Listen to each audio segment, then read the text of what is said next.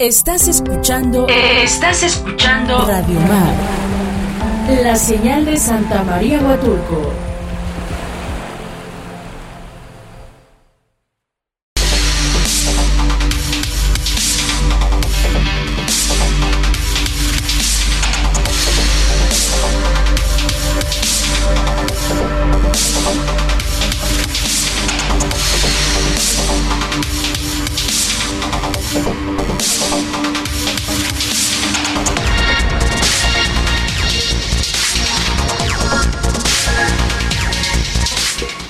Y ya estamos de regreso nuevamente aquí en su programa Voz Ciudadana. Recordemos que este es un espacio donde queremos que su voz sea escuchada. Y hoy agradezco que me haya tomado la llamada y que haya aceptado esta entrevista nuestra buena amiga la licenciada Carmelita Ricardes. y es candidata a la Diputación Federal por el Distrito número 10. Hola licenciada, buen día, ¿cómo está?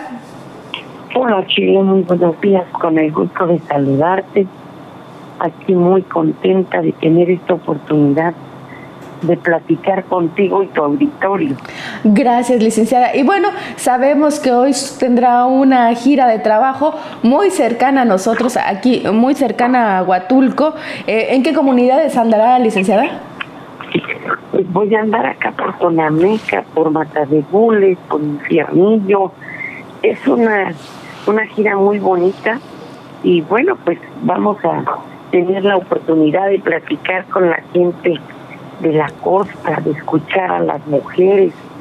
Fíjate que ayer me fui, pues como todos los días, gracias al universo y a la vida, nos fue muy bien. Estuve con la dirigente nacional de la CNOP y con otra mujer que la maestra, la maestra Cristina Ruiz Aldovar, que vinieron a respaldarme me estuvieron acompañando en varias comunidades de Jutla, estuvimos en Yogadas, estuvimos también en el distrito de Cimatlán, estuvimos también en el Jutla de Crespo y estuvo muy, muy bonita la gira.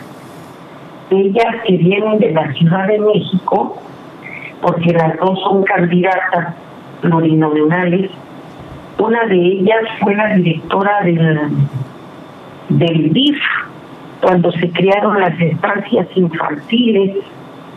Nos platicaba que, solo en un municipio del Estado de México llegaron a hacer hasta 200 hasta 200 operaciones de catarata y también nos platicó cómo se construyeron y se equiparon más de 1.800 centros de rehabilitación, fíjate, y todos esos centros de rehabilitación para niños con discapacidad ahorita no tienen ni presupuesto ni apoyo para, para el personal, ni mucho menos.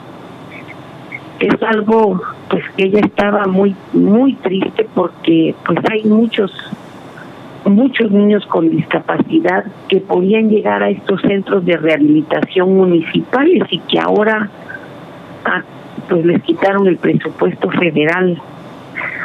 También nos platicaban de esta desgracia que sucedió en la Ciudad de México con la línea 12, Sheila. Y fíjate que hacíamos una reflexión durante más de 40 años se construyeron líneas del, metro que tienen muchísimos años en uso y no se ha caído una sola.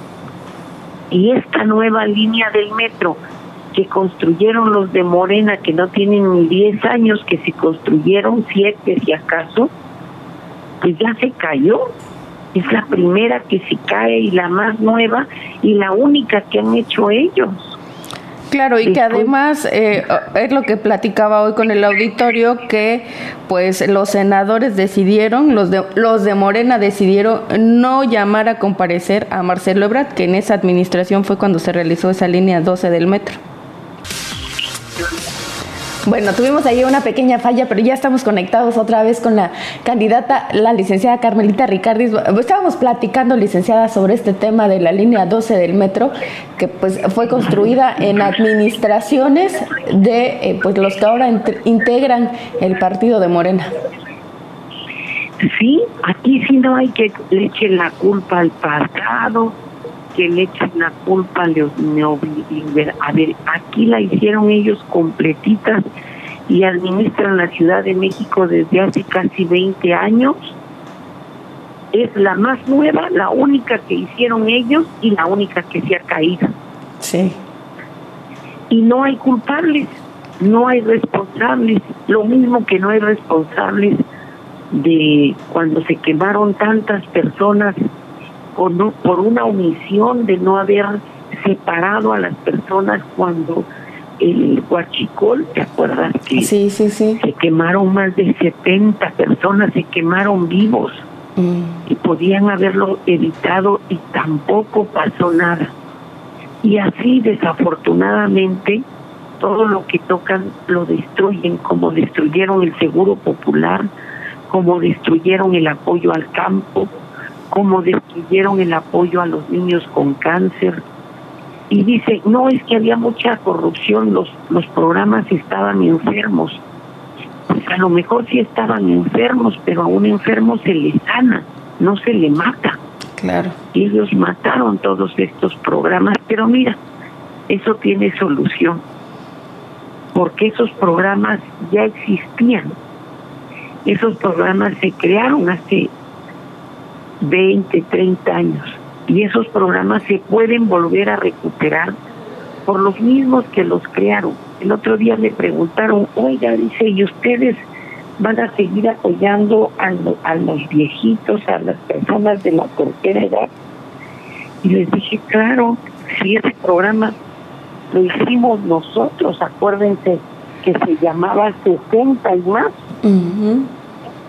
Y dice, y me dice, señora, y dice, mire, yo al principio estaba muy contento, dice, porque me tuvieron el apoyo.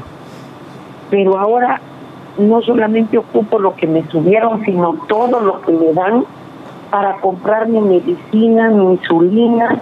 Ahora hasta las consultas me cobran en el centro de salud eso que me da realmente ya no me sirve de nada porque antes con el seguro popular pues eso lo ocupaba para otras cosas.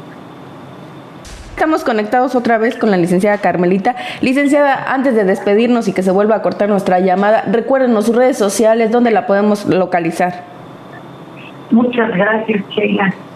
Te decía que eso lo podemos cambiar y recuperar con nuestro voto consciente. Sí el 6 de junio.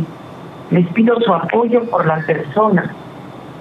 Les pido su voto por el PAN, por el PRD, por el TRI, por quien ustedes decidan, decidan libremente. Afortunadamente todavía podemos votar y elegir. Así es que, pues, mis redes son Carmelita Ricardes, estoy para servirles, estamos en el Face, en el Instagram, y en Twitter con Macaribe, que es María del Carmen Ricardo Vela, las primeras iniciales, 66, que es mi, fecha de nacimiento, y estoy para servirles. Pues agradezco que haya tomado nuestra llamada, licenciada, y le mando un abrazo, que tenga un excelente fin de semana. Muy amable, gracias. Gracias. Pues bueno, ella fue la licenciada Carmelita Ricardo, ella es candidata a la Diputación Federal por el distrito número 10. Y con esto nos vamos a ir a un corte y regresamos con más información aquí en su espacio Voz Ciudadana.